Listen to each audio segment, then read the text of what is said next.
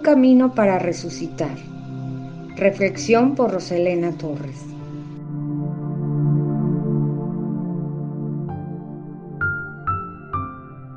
En tiempos de cuaresma, mi corazón se va ensanchando cada vez más al ir dejando atrás ideas preconcebidas que desde mi niñez solían alejarme del Dios amoroso de Jesús, el cual conocí y sigo conociendo de distintas maneras conforme he ido caminando junto a Jesús de Nazaret con el pasar de los años.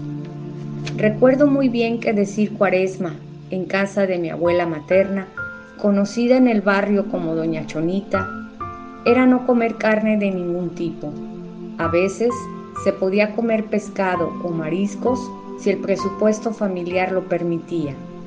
Decir cuaresma era no ir a la playa o al mar por más cerca que la tuviésemos, pues vivíamos a unos cuantos kilómetros de casa, en un bello puerto de pescadores y de rojos atardeceres en el estado de Veracruz, al este de nuestro México. Decir cuaresma y Semana Santa era para mi abuela Chonita vestirse de negro o ropa oscura e ir a la iglesia, llorar y acompañar a la Virgen Dolorosa hacer el Via Crucis solemnemente y posteriormente visitar la iglesia para quedarse viendo la caja de cristal donde yacía un Cristo de madera ensangrentado al que a mí, en lo personal, me causaba terror de lo feo que estaba, pues a mi corta edad me parecía un cadáver al cual la gente rendía culto, mientras a mí me producía miedo haciéndome esconder tras las faldas de mi propia abuela cuando iba con ella a la iglesia. Recuerdo así, durante mi infancia, que toda esa tradición religiosa y de preceptos celebrados en cuaresma y los respectivos días santos no me decían nada. Por el contrario, prefería andar en mi bicicleta y vagabundear, sin pedir permiso a nadie, e ir pedaleando por las calles sintiendo la brisa del mar y ver lo hermoso del paisaje. Nunca hubiera imaginado que así conocería en un primer acercamiento a ese Jesús de Nazaret, a mis escasos ocho años de edad. Era una imagen de él proyectado en un jueves santo en una pantalla de cine a media calle. Seguramente debió haber sido una escena de alguna película cristiana y me cautivó verlo en la barca junto a sus discípulos, que me hizo bajarme de mi, de mi bicicleta, sentarme en la banqueta y escuchar su sermón. Fue algo indescriptible, lo que vi y sentí. Simplemente me encantó y me hizo ver algo diferente.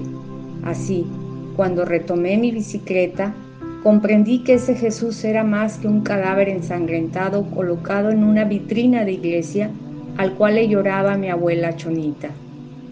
Desde entonces, con el pasar de los años, comencé a ver las cosas de diferente manera, con respecto a esta época del año, y ahora vivo la cuaresma desde otra perspectiva, a pesar de las tradiciones o leyes que enmarcan la religión católica.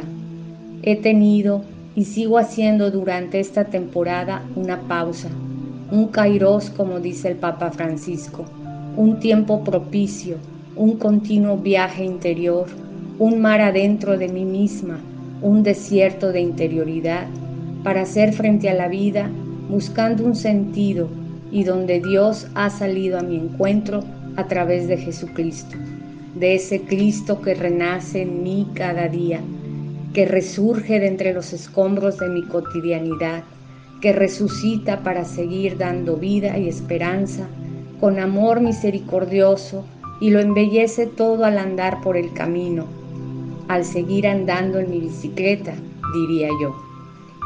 Ahora entiendo el verdadero significado del por qué es necesario morir y resucitar en la Pascua de Cristo Jesús. Es un regalo de vida para toda la humanidad. Tanto amó Dios al mundo que entregó a su Hijo unigénito. De este modo, la cuaresma es un tiempo propicio de preparación donde lo mejor está por venir. La fiesta de la Pascua y no solo quedarse sentado llorando en un luto eterno de cuerpo y alma, perdiendo el sentido a la vida misma, pues se trata de llenarse de la fortaleza que solo Dios puede dar para reavivarnos con ese impulso de vida e ímpetu de gozo eterno. Finalmente, estoy convencida que en lo más profundo de mi ser, Dios mismo es lo que me da sentido, devolviéndome la alegría de caminar a pesar de las dificultades de la vida misma, sin temor a perder nada, pues vivir a su imagen y semejanza es lo que Jesús de Nazaret vino a enseñarme en cualquier tiempo cuaresmal. Vayamos, pues, transitando por la vida con una sonrisa hacia la Pascua del Señor.